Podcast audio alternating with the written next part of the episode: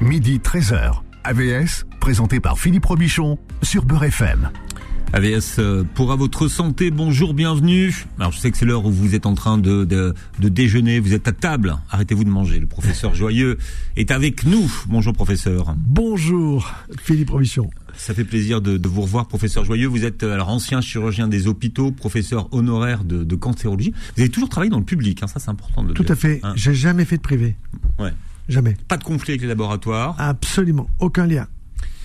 Donc, euh, vous, votre, votre, on va dire, la, la cancérologie que vous pratiquez, c'est votre, Alors, la, si vous votre voulez, spécialité, c'est le. Ma, ma, spécialité, ça a été d'abord professeur de cancérologie. D'accord. Et au bout de six ans, j'ai changé, non pas de spécialité, j'en ai pris une de plus que j'avais déjà, Hmm. mais qui a été reconnu professeur de chirurgie digestive. On dit aussi chirurgie viscérale, mais je trouve que le mot viscéral, c'est pas très joli. Hmm. Je trouve que digestive, les gens comprennent. Ça veut dire depuis ici, Ouais. le, le palais des saveurs jusqu'à la sortie. Mais plus personne ne sait vraiment ce que sont que les viscères, d'ailleurs.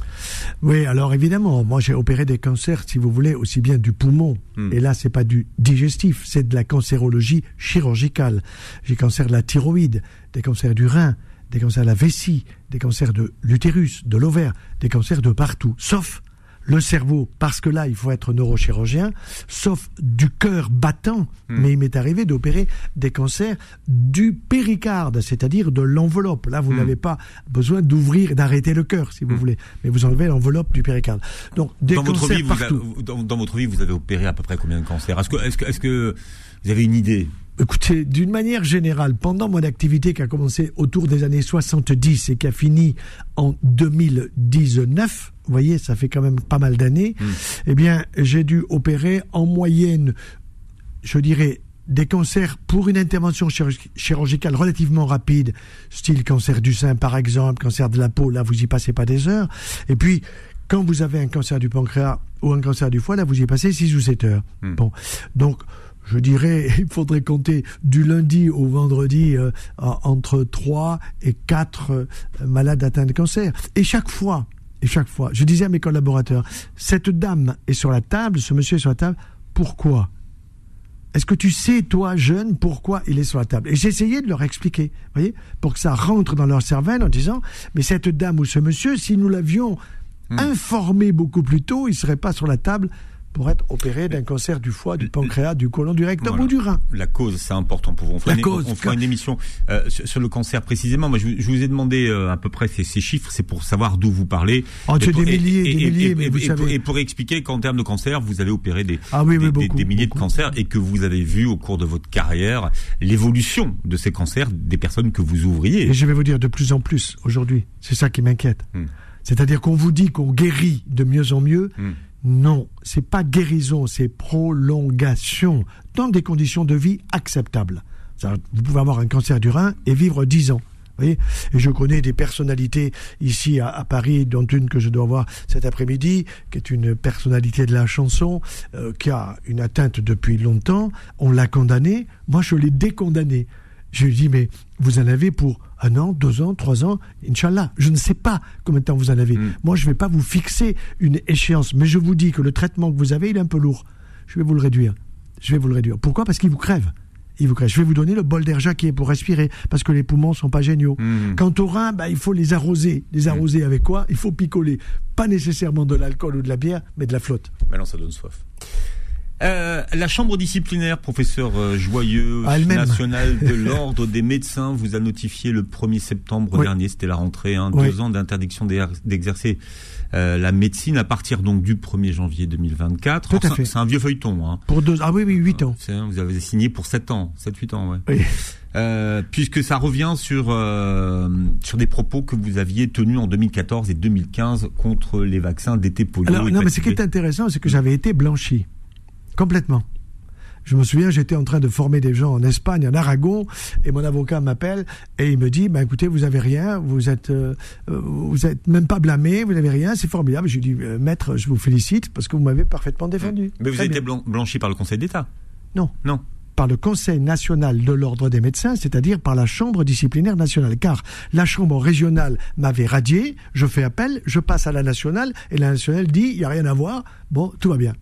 Qu'est-ce qui se passe? L'agence France Presse m'appelle peu de temps après. Et le gars m'interroge pendant, je sais pas, dix minutes, assez longuement. Et là, il y a une phrase malheureuse. Écoutez bien la phrase. La phrase, c'est, bah écoutez, si je suis blanchi, c'est que peut-être j'ai raison. Le gars, il retient, j'ai raison. Six académies, six académies de médecine, de pharmacie, de vétérinaire, de sciences, de ci, de ça, six académies me tombent sur le rab en 48 heures en disant c'est un scandale qu'il ne soit pas radié.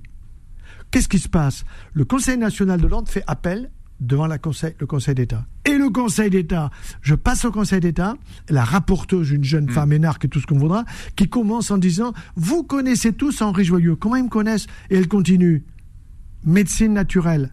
Je ne suis pas docteur, je ne suis pas professeur, je suis que dalle. Je dis à ma femme Je suis mort. Effectivement. Qu'est-ce qu'ils ont fait? Ils ont cassé le jugement qui me blanchissait. C'est monumental. Donc je suis repassé récemment devant une nouvelle chambre disciplinaire nationale, laquelle n'a pas osé me ratier, mais elle m'a suspendu comme Mbappé. Imaginez qu'Mbappé est suspendu deux ans du football. Hmm. Eh bien moi, je suis suspendu deux ans de mon titre de docteur en médecine. Je ne peux pas exercer, mais je reste professeur de médecine. Ça veut dire comment peut-on être professeur de médecine sans être docteur en médecine? Non, mais c'est d'une incohérence totale. Mais bon, quel sens ça a à votre âge?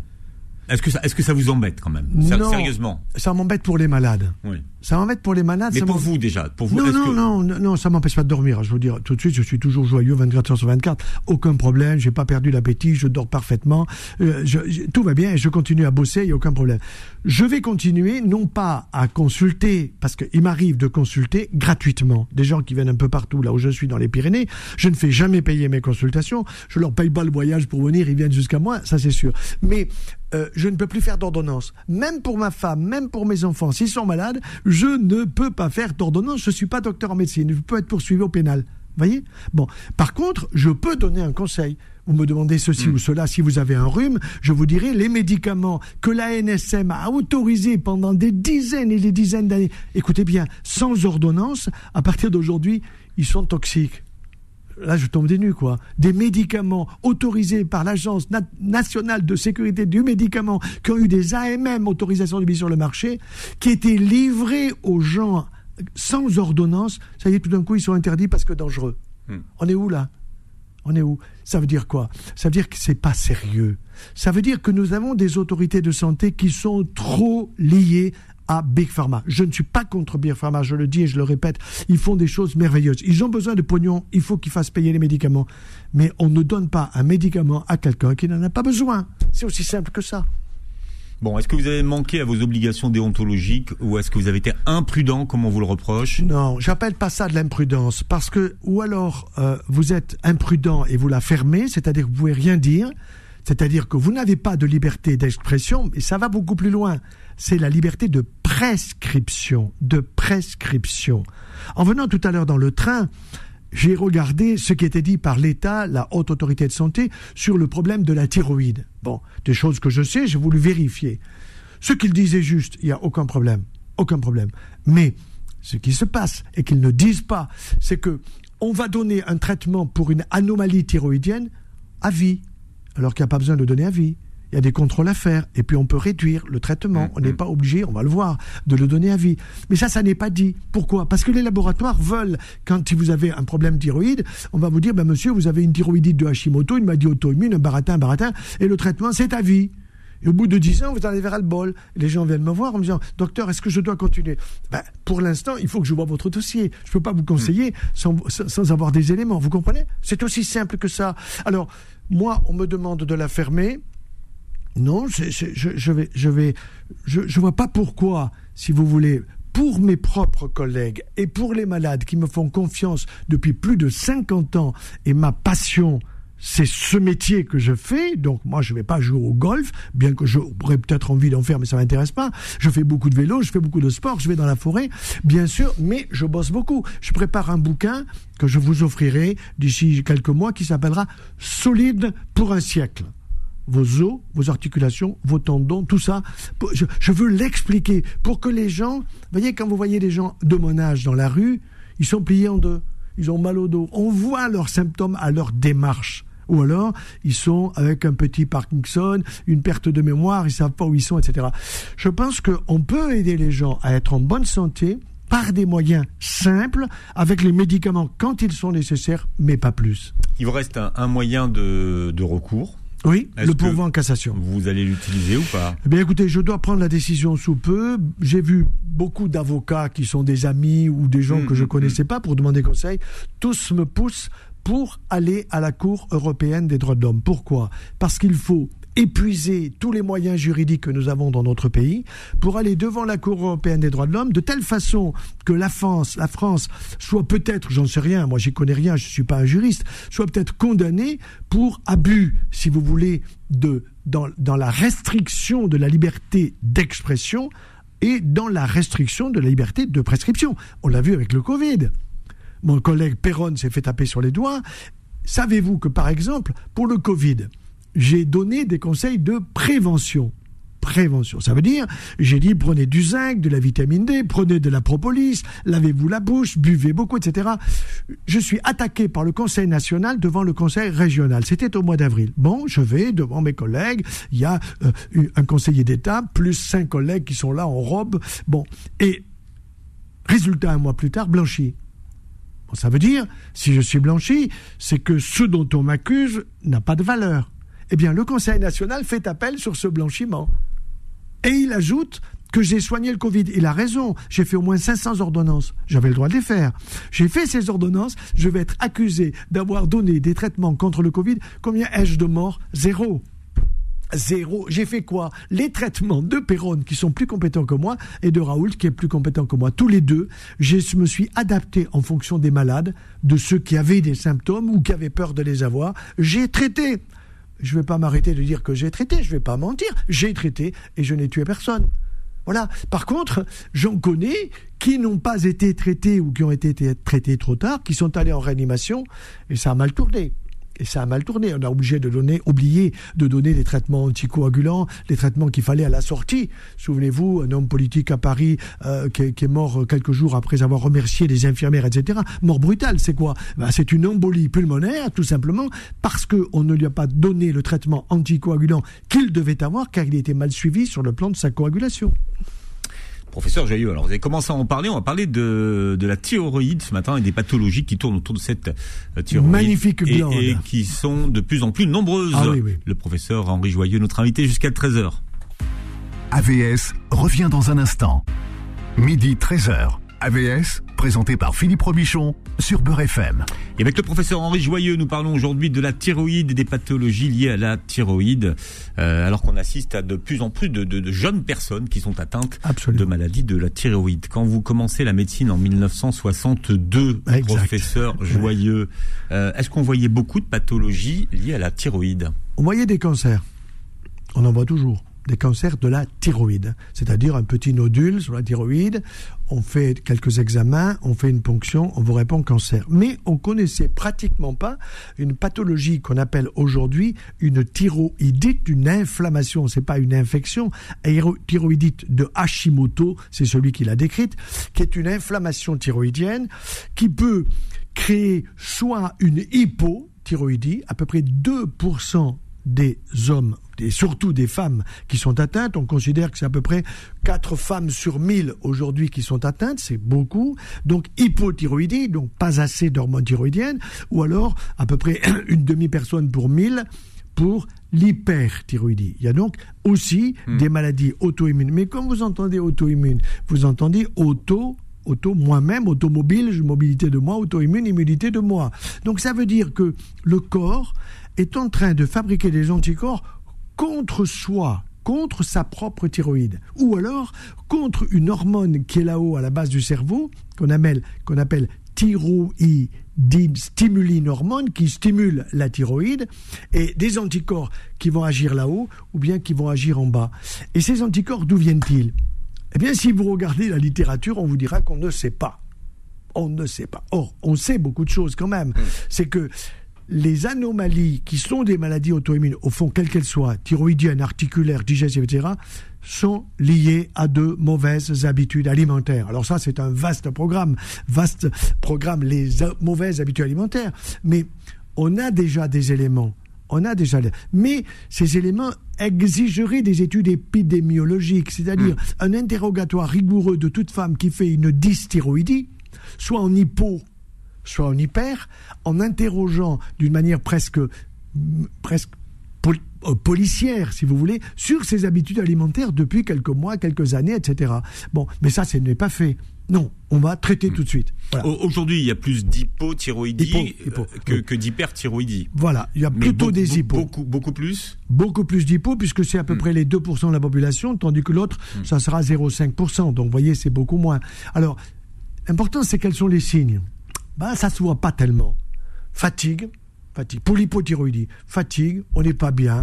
Libido dans les chaussettes, chez des jeunes par exemple, euh, un désintérêt pour son travail, pour sa famille, pour donc une sorte de, de psychologie négative en plus d'une asthénie, c'est-à-dire l'asthénie c'est la fatigue.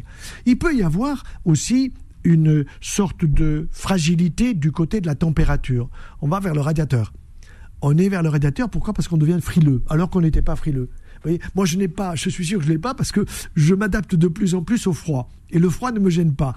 Alors que quand j'étais plus jeune, c'est assez étonnant, j'étais relativement frileux. C'est parce que je me suis habitué à la température des 1500 mètres où nous habitons à l'heure actuelle. Vous voyez Donc, Votre frilosité, fatigue. fonctionne mieux. hein. Comment? Votre thermostat fonctionne mieux. Voilà, exactement. C'est le bon, c'est le bon mot. Mais euh, euh, au niveau de la thyroïde, il y a quand même beaucoup plus de femmes qui ont des pathologies de Oui. la thyroïde que les hommes. Eh oui. Beaucoup, beaucoup plus quand même. Et oui, beaucoup plus parce que elles ont aussi leur cycle. La femme, c'est une alchimie hormonale fabuleuse.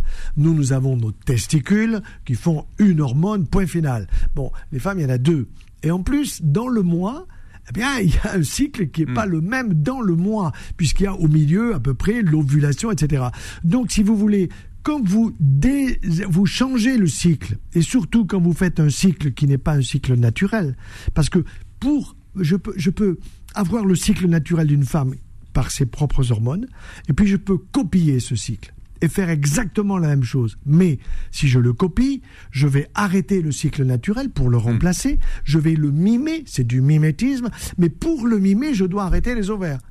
Pour les arrêter, il faut que je donne des doses énormes. Je donne éno- des doses énormes d'estrogène et de progestérone. Et ces doses énormes vont d'une part freiner complètement les ovaires qui n'ovulent plus, sont au repos, c'est ce qu'on leur demande, mais il y a des liens chez la femme des liens extrêmement ténus entre le fonctionnement hormonal ovarien et les autres glandes, que ce soit les surrénales, que ce soit la thyroïde. Donc c'est pas simplement la thyroïde n'est pas isolée dans le cou pour faire que le travail de la thermogénèse ou de la thermorégulation ou de nous donner des hormones thyroïdiennes pour euh, euh, vivre en, paix et, et ne pas être fatigué. Par exemple, une enfant peut naître sans thyroïde. Vous vous rendez compte? Donc c'est une agénésie. Une enfant qui naît sans thyroïde. Agénésie, c'est. Agénésie, ça veut dire absence de, absence de thyroïde. D'accord, d'accord. Elle naît sans, sans thyroïde, comme on dirait, elle ne naît pas, il lui manque un bras. si Et vous alors, comment on s'en aperçoit? On a un test qui est très précis, une toute petite prise de sang, on le fait à tous les enfants. Hein. D'accord, oui, c'est- pas des enfants qu'on suspecte alors. Ah non, pas du tout. On le détecte immédiatement et cela étant détecté, on va donner à vie des hormones thyroïdiennes pour se substituer à ceux qui n'est pas fabriqué puisque la thyroïde elle n'est pas là. Quels étaient les, les- cas les plus typiques Mais vous étiez pas né et moi non plus. C'était ce qu'on appelait les crétins des Alpes. Bon, c'est pas joli, crétins et puis des Alpes. Les Alpes, c'est pas pour fabriquer des crétins. Cependant, vous aviez des enfants qui naissaient sans thyroïde. On ne faisait pas de diagnostic et ces enfants, ils étaient petits. Ça veut dire des nains. On disait le nain des Alpes. Et en plus crétins parce que psychologiquement, ça fonctionnait pas. Ce qui vous montre bien que les hormones thyroïdiennes sont nécessaires, un, à la croissance et sont nécessaires, deux, au fonctionnement normal de votre cerveau. Alors, elle se trouve où la thyroïde? Elle se trouve dans le cou. Vous la voyez, Alors, si elle de, est de- grosse, de- de quel côté? Là, devant, en plein. C'est un papillon. Ah, c'est devant, c'est le Ah devant, oui, oui. d'accord. Je, je peux vous, palper votre thyroïde, mais sachez que celui qui vous examine votre thyroïde, il va vous examiner en étant derrière vous. C'est-à-dire, il vous, Oui. vous voyez, avec les mains Faut comme avoir ça. confiance. Oui, il faut avoir confiance, exactement. Donc, il palpe votre thyroïde, la plupart du temps, il la palpe pas. Sauf si elle est grosse, ça s'appelle un goitre. C'est un goitre. Alors, en Afrique, vous en avez beaucoup. Moi, j'ai été deux ans en coopération au Maroc. J'ai énormément opéré de goitres thyroïdiens. C'est-à-dire, quand on dit goitre, Alors, on faut, dit faut, faut expliquer à tout le monde ce que c'est qu'un goitre, parce que tout le monde sait pas bah, que c'est une thyroïde augmentée de volume. C'est un espèce de double menton, c'est ça Ou un, Non, un coup de pélican C'est un gros coup. Voilà, Un voilà, coup de si vous voulez. vous. Un coup de pélican, c'est un gros coup Ouais. et qui peut appuyer sur deux nerfs fondamentaux qui sont derrière, les nerfs de la voix. Ça veut dire que vous avez des difficultés pour aller à la chorale. Ça veut dire que vous avez une voix qui peut venir bitonale, hein, à deux tons. Mhm. vous voyez Et donc, euh, ces deux nerfs qui sont les nerfs de la voix sont cachés derrière notre thyroïde. D'autre part, derrière la thyroïde, il y a quatre petites glandes qu'on appelle parathyroïdes. Para, autour de la thyroïde, derrière la thyroïde. Mhm. Et elles sont nécessaires à l'équilibre du calcium et du phosphore dans notre organisme pour avoir un bon squelette, une bonne calcification. Vous savez que, admettons que vous ayez 30 ans, je vous demande quel est l'âge de votre squelette? Vous me répondez 30 ans. Non, je vous réponds non, 10 ans. Ah bon? Mais non, j'ai 30 ans. Non, vous le refaites tous les 10 ans. Vous avez un squelette de 30 ans, mais qui a 10 ans, sauf un endroit de votre corps. Alors, c'est amusant de, de- de dire aux gens, devinez où, personne ne trouve, mais c'est normal qu'ils ne trouvent pas. C'est l'os qui bouge le plus dans notre corps. Quel est-il? Vous me direz que chez le pianiste, c'est les doigts. Hmm. Peut-être. Non, c'est la mandibule Ouais. c'est la mandibule. C'est elle qui bouge le plus parce que nous mangeons, parce que nous parlons, parce que etc. Donc cet os-là, nous le refaisons tous les cinq ans. J'ai vu dans votre précédent livre Exact. sur la vie des centenaires. Exactement. Euh, ça ressemble à quoi une thyroïde? Un papillon Ouais. qui a une épaisseur, euh, une hauteur de 6-7 cm, vous voyez, qui est plutôt derrière le cou. On le voit pas tellement, même chez quelqu'un qui est un homme qui a une pomme d'Adam, comme l'on dit, la oui, femme, il n'y a ouais, pas la pomme d'Ève. hein. Et si elle est grosse, alors le cou grossit, manifestement. Vous pouvez faire le diagnostic dans le métro. Et parfois, la thyroïde va descendre. Alors on va parler d'une thyroïde plongeante ou d'un goitre plongeant. Elle plonge où? Derrière le sternum. Alors là, vous la voyez pas. Par contre, sur un scanner, sur une IRM, vous allez la voir parfaitement. Alors quel est son rôle à la, à la thyroïde Alors, thermogénèse, Ouais.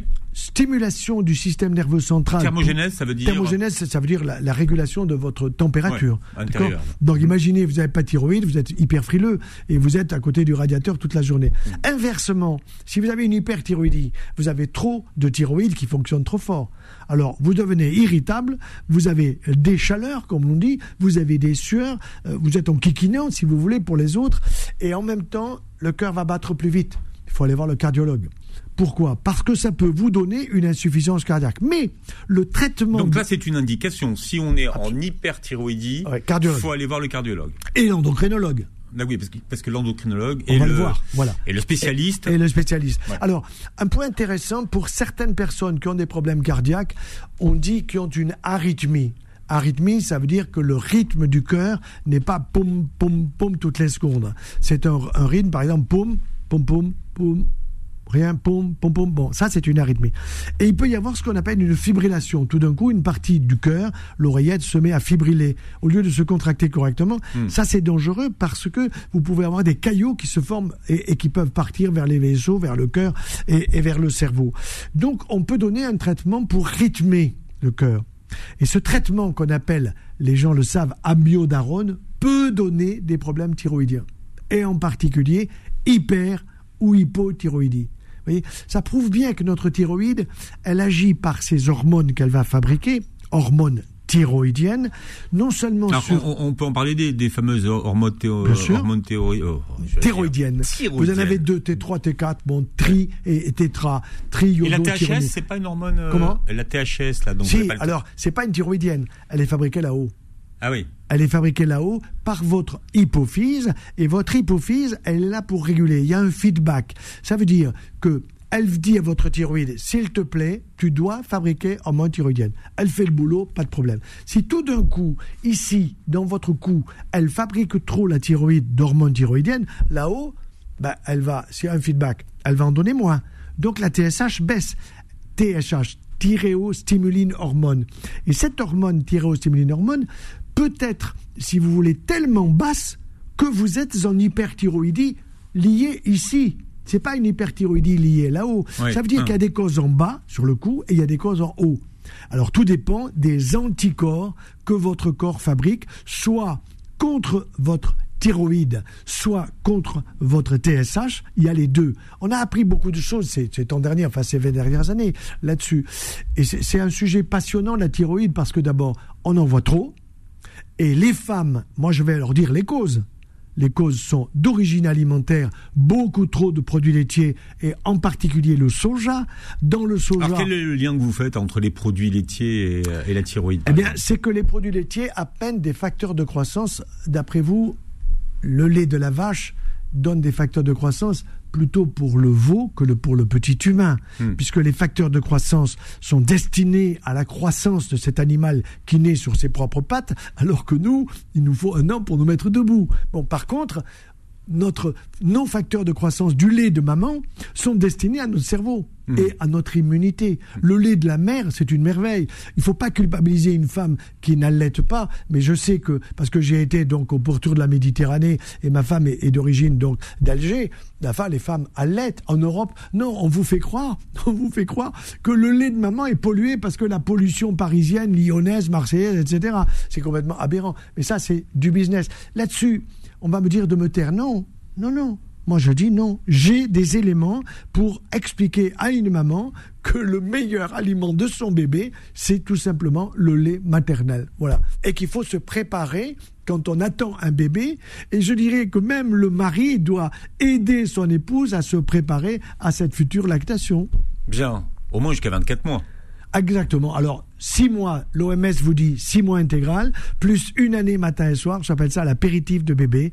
Un petit coup bébé le matin avant de partir au boulot et un petit coup au retour. Bien, le professeur Joyeux est avec nous. On parle de thyroïde ce matin jusqu'à 13h.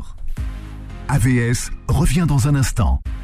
Midi 13h. AVS, présenté par Philippe Robichon sur Beurre FM. Voilà, on parle d'un sujet que vous avez été très euh, nombreux et nombreux à me demander ce matin avec le professeur Joyeux, la thyroïde. On a vu les hormones, hein, la T3, la T4. Quelles sont, quelle est la plus, euh, la plus, la plus, euh, la plus nombreuse, on va dire La, la T4. La T4. L'une va vers l'autre, si vous voulez. Vous voyez. Donc il y, a toute une alchimie. C'est trop compliqué à expliquer, ça intéresse personne. Mais c'est une merveille biochimique, si vous voulez, pour arriver à la fabrication. Et il faut de l'iode. Ah, et s'il n'y a pas d'iode, ça veut dire que vous mangez pas assez de poisson. Ça veut dire Il faut de l'iode pourquoi ben Parce que triodo, vous entendez triodo ou tétraiodo, vous entendez le iodo, l'iodo c'est l'iode. Et la thyroïde a besoin d'iode, c'est son oligo-élément essentiel. Hier, nous, faisons, nous faisions un webinaire sur les oligo-éléments, nous avons parlé de l'iode, du fer, du cuivre, du manganèse, etc. Hmm. Mais l'iode est vital pour la thyroïde. Pas d'iode, la thyroïde, elle fonctionne pas. Donc ça veut dire que beaucoup de gens sont en hypo-iodémie. Iodémie, ça veut dire euh, hmm. si vous voulez, euh, concentration de l'iode dans le sang, concentration de l'iode dans les urines, et donc à ce moment-là, il faut les complémenter. Mais le mieux, c'est de prendre du poisson et des fruits de mer. Moi-même, à 1500 mètres d'altitude, alors les huîtres, je ne les trouve pas à 1500 mètres d'altitude dans les lacs, mais nous avons les huîtres de Bouzigues qui montent jusque dans les Pyrénées-Orientales et toutes les semaines, évidemment, on prend des moules et des huîtres. Et là, nous avons l'iode qu'il faut, plus le zinc. Oui, mais il y a aussi de l'iode dans les, euh, dans les végétaux. Hein. Tout à fait, vous avez de l'iode dans les végétaux qui poussent au bord de la mer ça, c'est très important. Donc, ça veut dire que tout le pourtour de la Méditerranée, de ce côté-là, il est en avance sur les autres. Il vaut mieux être là que de vivre à l'autre euh, l'autre extrémité de l'Europe, sauf si vous êtes au bord de certains lacs dans lesquels on trouvera de l'iode. On en trouve partout sur la planète. Là, il ne faut pas non plus s'affoler. Comment savoir si on, on, absorbe la bonne quantité d'iode? Et, vous qui, qui, êtes parfois euh, pas toujours d'accord avec les les, enfin, les, les oligo-éléments et les compléments alimentaires, est-ce qu'il faudrait justement non, moi je euh, dirais prenez du se poisson. Compléter en... Non, non, pas, pas besoin de se compléter. Moi je dirais prenez du poisson deux à trois fois par semaine. Et si ma femme était là, elle vous dirait tout dépend comment tu vas le faire cuire. Hmm. Parce que si l'iode, en faisant cuire le poisson, vous le retrouvez dans le papillote ou vous le retrouvez dans le cuit-vapeur, au fond du cuit-vapeur, c'est dommage. Donc il y a une cuisson qui est importante. Alors c'est sûr que prendre des huîtres, vous les avez, puisque vous n'allez pas faire cuire les huîtres. Les moules, vous pouvez les faire cuire, mais l'eau de mer, l'eau des huîtres, vous allez la boire dans la soupe du soir, ou bien au moment où vous allez consommer les huîtres. Non, moi je dirais poisson et fruits de mer, franchement, c'est deux, trois fois par semaine. Hein. C'est deux, trois fois par semaine. On est beaucoup trop sur les viandes. Je parle des viandes rouges. Hmm. Peut-être pas assez sur les viandes blanches. Et pas assez sur les viandes marines. Parce qu'une viande marine. Qu'est-ce que vous appelez une viande marine, eh ben, professeur Sur les poissons. Ah oui. parce que dans le mot viande, vous avez aussi le, fait que vous avez des protéines. Alors les protéines des viandes rouges, des blanches blanches, et puis les protéines des viandes marines. Et viandes marines, c'est tout simplement tout ce qui sort de la mer. Et tout ce qui sort de la mer, n'oublions pas que nous sortons de l'eau quand même, hein. à la fois de l'eau dans le ventre de maman, mais l'humanité sort de l'eau. Voilà, ça c'est toute notre histoire. Comment savoir si on est en hypo ou en hyperthyroïdie Moi, je dirais quelqu'un qui euh, se, sent fatigué, voilà, euh, se trouve de plus en plus frileux, est obligé de mettre un polo vert alors que les autres n'ont pas, en ont pas besoin. Euh, quelqu'un qui devient un peu apathique, si vous voulez, c'est-à-dire qui se laisse aller, euh, qui n'a pas envie de travailler, qui se lève le matin, c'est difficile de le sortir du lit, etc.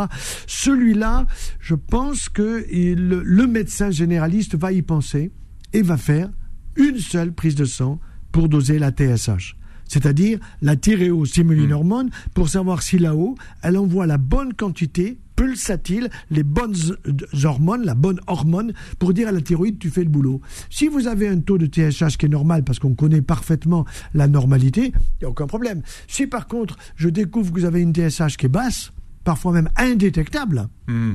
alors là, je suis certain, c'est que votre thyroïde là-bas, en bas, travaille trop. Vous êtes en hyperthyroïdie. Ça, c'est l'hyper. Vous voyez? Parce que là-haut, eh bien là-haut, il y a un feedback qui dit il y a trop en bas, donc là-haut, j'ai pas besoin de travailler. C'est pour ça qu'en faisant le dosage de la TSH, vous le savez tout de suite. Qu'est-ce qui euh, peut déclencher un dérèglement de la thyroïde? Est-ce qu'on sait ça? Moi, je, je Au pense... niveau des causes. Oui, alors parmi les causes, tout à l'heure, j'étais venu sur euh, le soja. Dans le soja, alors évidemment, ceux qui vendent le soja vous diront que c'est pas vrai, c'est clair. il y a des bouquins entiers sur le soja et si on fouille bien, on voit les choses. Il y a un élément qu'on appelle la goitrine. Tiens, vous avez entendu le mot goitre tout à l'heure. Quelque chose qui vous donne un goitre, ça peut s'appeler la goitrine. Donc, il y a des éléments et vous avez des gens qui ont abandonné les produits laitiers animaux.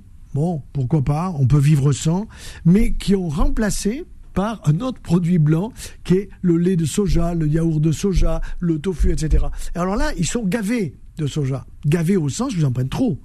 Et on il ne s'agit pas de dire ne pas en prendre, mais si vous en prenez trop matin, midi et soir, vous risquez un jour ou l'autre de vous retrouver avec une anomalie thyroïdienne, qui sera pas nécessairement un goitre, c'est-à-dire un volume du coup qui va augmenter par la thyroïde, mais qui peut être déjà une hypothyroïdie, c'est-à-dire une maladie auto-immune où votre thyroïde reçoit des anticorps contre elle. Alors, peu importe les noms, mm. parce qu'ils sont assez complexes, et les anticorps, ben, c'est la bagarre, on l'a appris beaucoup avec euh, les vaccins, c'est la bagarre antigène-anticorps. Si vous avez un anticorps qui va bousiller, taper contre votre thyroïde et que c'est lui qui gagne la partie sur l'antigène qui est naturel, qui est l'hormone thyroïdienne, à ce moment-là, vous n'allez pas en fabriquer assez. Alors, quel est le traitement de l'hypothyroïdie et quel est le traitement de l'hyperthyroïdie? Excellent, excellente question. Bah, l'hypothyroïdie, vous allez remplacer la thyroïde. Imaginons que je vois Madame Dupont, puisque c'est surtout une dame que je vais voir, et euh, qui a justement la fatigue, etc. Je fais un dosage, je la rappelle, Madame, venez me voir, vous inquiétez pas, il n'y a rien de grave, mais vous avez une thyroïde qui fonctionne peut-être pas assez. Bon, donc il faut faire un dosage des anticorps. Recherchez dans votre sang les anticorps. Et je vais trouver des anticorps qui doivent être à moins de 30, ils sont à 400, 500, 1200. Bon, donc hmm. je vais mettre sa thyroïde au repos. Pour la mettre au repos, je vais la remplacer. Je vais la remplacer par quoi? Par l'hormone thyroïdienne synthétique. C'est-à-dire, les chimistes nous ont appris qu'il était capable de synthétiser l'hormone thyroïdienne qu'elle ne fabrique pas assez parce qu'elle est détruite par les anticorps. Pas de problème, et la bonne dame, elle va repartir. Alors, on ne va pas donner des doses énormes. Parce que, par exemple, si on parle de, de, la quantité qu'il faut, les gens qui nous écoutent vont dire, ah bon, c'est bon, moi je prends que 50 ou je prends que 25. Vous prenez que 25, ça veut dire quand même que, vous voyez, on va monter progressivement l'apport, puisqu'on va monter jusqu'à 100, parfois 150 si vous êtes grand, très mmh, fort, etc. Mmh. Mais il faut aller doucement pour mettre la thyroïde au repos. Dans un premier temps, vous réduisez la quantité qu'elle fabrique. Par, en au lieu de donner 100, vous allez donner 25. Six mois plus tard, trois mois plus tard, vous donnerez 50 et vous montrez. Ou au contraire, vous arrêterez. Donc vous allez suivre cette personne pour avoir son taux de TSH et son taux d'hormone thyroïdienne. Ça, c'est donc une substitution. Traitement hormonal substitutif pour sa thyroïde. Et puis pour Je l'hyperthyroïdie, croyais que vous n'aimiez pas ce mot euh, de. pour la ménopause. Euh, D'accord, oui. C'est pour la ménopause. Donc, euh, ça, vous l'acc- vous l'acceptez pour la, pour, Ah la oui, pour, pour la thyroïde. Et oui, parce que, parce que pour la ménopause, c'est une tricherie. Parce que pour la vous, ménopause. vous dites, vous dites le THM. THM, exactement. Pourquoi? Parce qu'avant, j'ai tellement harcelé sur THS que les labos, ils ont compris. Parce qu'ils m'écoutent quand même. Ils savent bien que je dis pas que des conneries. Bon, donc, euh, ils ont entendu que THS, c'était pas honnête. Ils sont passés à THM et là-dessus, ils ont raison. Traitement hormonal, la ménopause. Sauf que les femmes en ont pas besoin. Bon, en tout cas, ça marche pour la thyroïde. Oui, ça donc- marche pour la et- thyroïde. Et puis, à l'inverse, donc. Alors, à l'inverse, on va- on va donner tout simplement des produits qui sont anti-thyroïdiens. Parce qu'il y a trop Hmm. d'hormones thyroïdiennes. Et s'il y a trop d'hormones thyroïdiennes, ça s'appelle la maladie de base d'eau. Vous pouvez faire le diagnostic euh, très facilement. Dans le- Basdo, ça s'écrit E B-A-S-E-D-O-W. W. Alors, Oui. c'est parce que c'est lui qui l'a décrit, Hmm. c'est un américain. Bon. Et la maladie de base d'eau, souvent, ça donne une exophthalmie. Exophthalmie. Ophtalmie, off, œil. Donc, exophthalmie, c'est l'œil qui a tendance. oh, il sort On pas. a un peu les yeux exorbités, c'est ça Voilà, on a Ah les yeux un peu exorbités. Et Ah ça, ouais. vous pouvez faire le diagnostic comme ça. Vous voyez une dame, en général c'est plutôt les dames, ça peut voir chez, chez les hommes, avec des yeux qui sortent un peu, surtout s'il la connaissait avant, vous dites tiens, il y a un problème, qu'est-ce que tu as? Ben oui, elle a une maladie de base d'eau. Et cette maladie de base d'eau est liée au fait que là-haut, sur sa TSH, il y a des anticorps anti-TSH. Alors ces anticorps anti-TSH, anti-TSH se battent contre l'hormone TSH et à ce moment-là vont créer une hyperthyroïdie d'origine haute. Il y a aussi des hyperthyroïdies d'origine basse. Il y a les deux. On va donner tout simplement des antithyroïdiens de synthèse. Alors, ça s'appelle le néomercazole. Ce sont des médicaments, il faut faire attention de ne pas les donner trop vite. Il faut bien étudier ça, les endocrinos savent ça par cœur. Le généraliste peut pas s'en sortir, il envoie l'endocrinologue, ça c'est obligatoire, avec passage par le cardiologue. Parce que, nous l'avons dit, le cardiologue va faire un bilan. Madame, je veux vous suivre, vous revoir une fois par an euh, pour voir si votre cœur ne, ne, ne chahute pas. Alors, on peut avoir un nodule, un nodule thyroïdien, petit nodule là qu'on parle, comme il dit, docteur, j'ai une petite boule, je suis énervé, mon mari m'énerve, ces enfants sont insupportables, etc. Je pleure pour rien. Celle-là, elle a une hyperthyroïdie. Ce nodule, on l'appelle un adénome toxique. Pourquoi toxique? Parce qu'il est toxique pour, presque pour l'entourage et pour elle-même. Et ce nodule toxique, vous avez trois solutions. Soit vous donnez les hormones antithyroïdiennes pour stopper l'adénome, soit vous l'opérez. Ça, c'est en dernière analyse. On dit il faut opérer, on va enlever le nodule toxique. Soit vous donnez ce qu'on appelle une irathérapie, c'est-à-dire vous allez donner de l'iode radioactif. Pourquoi? Parce que ce nodule travaille à la place de la thyroïde, il fabrique trop d'hormones thyroïdiennes, et donc si je donne de l'iode radioactif pour flinguer, pour fusiller, entre guillemets, l'iode qu'il y a en trop, cette fois-ci il y en a trop, alors je vais réduire cette hyperthyroïdie. Donc les trois traitements de l'hyperthyroïdie, c'est d'abord le traitement antithyroïdien de synthèse, anti-hormonal. Deuxièmement, ça peut être la chirurgie. Troisièmement, ça peut être une irathérapie, c'est-à-dire l'iode radioactif. Alors, expliquez-nous en, en cas de, de, de bombe nucléaire, par exemple, ou d'accident sur une centrale euh, nucléaire, pourquoi est-ce qu'on nous donne de l'iode? Et pourquoi vous utilisez le- l'expression iode radioactif? Parce que là, il faut saturer votre thyroïde.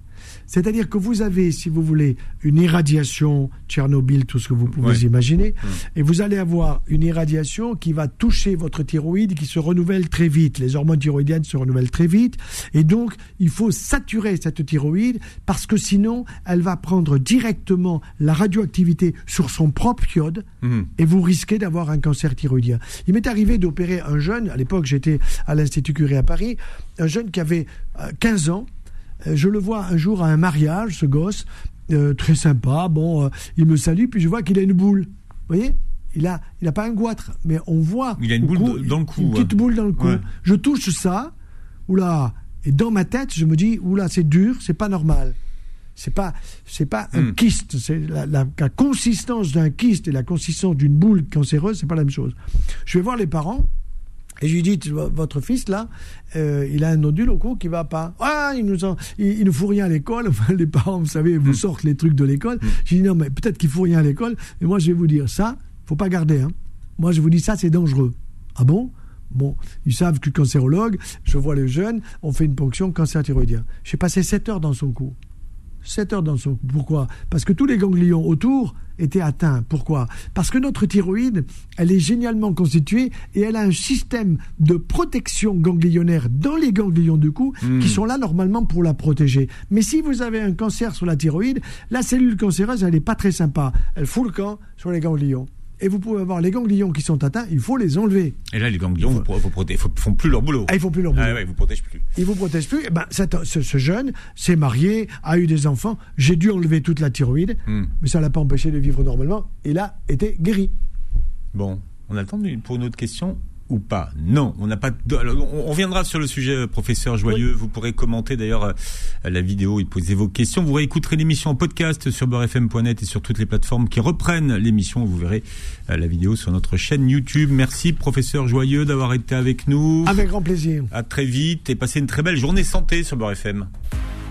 Retrouvez AVS tous les jours de midi à 13h et en podcast sur beurrefm.net et l'appli Beurre FM.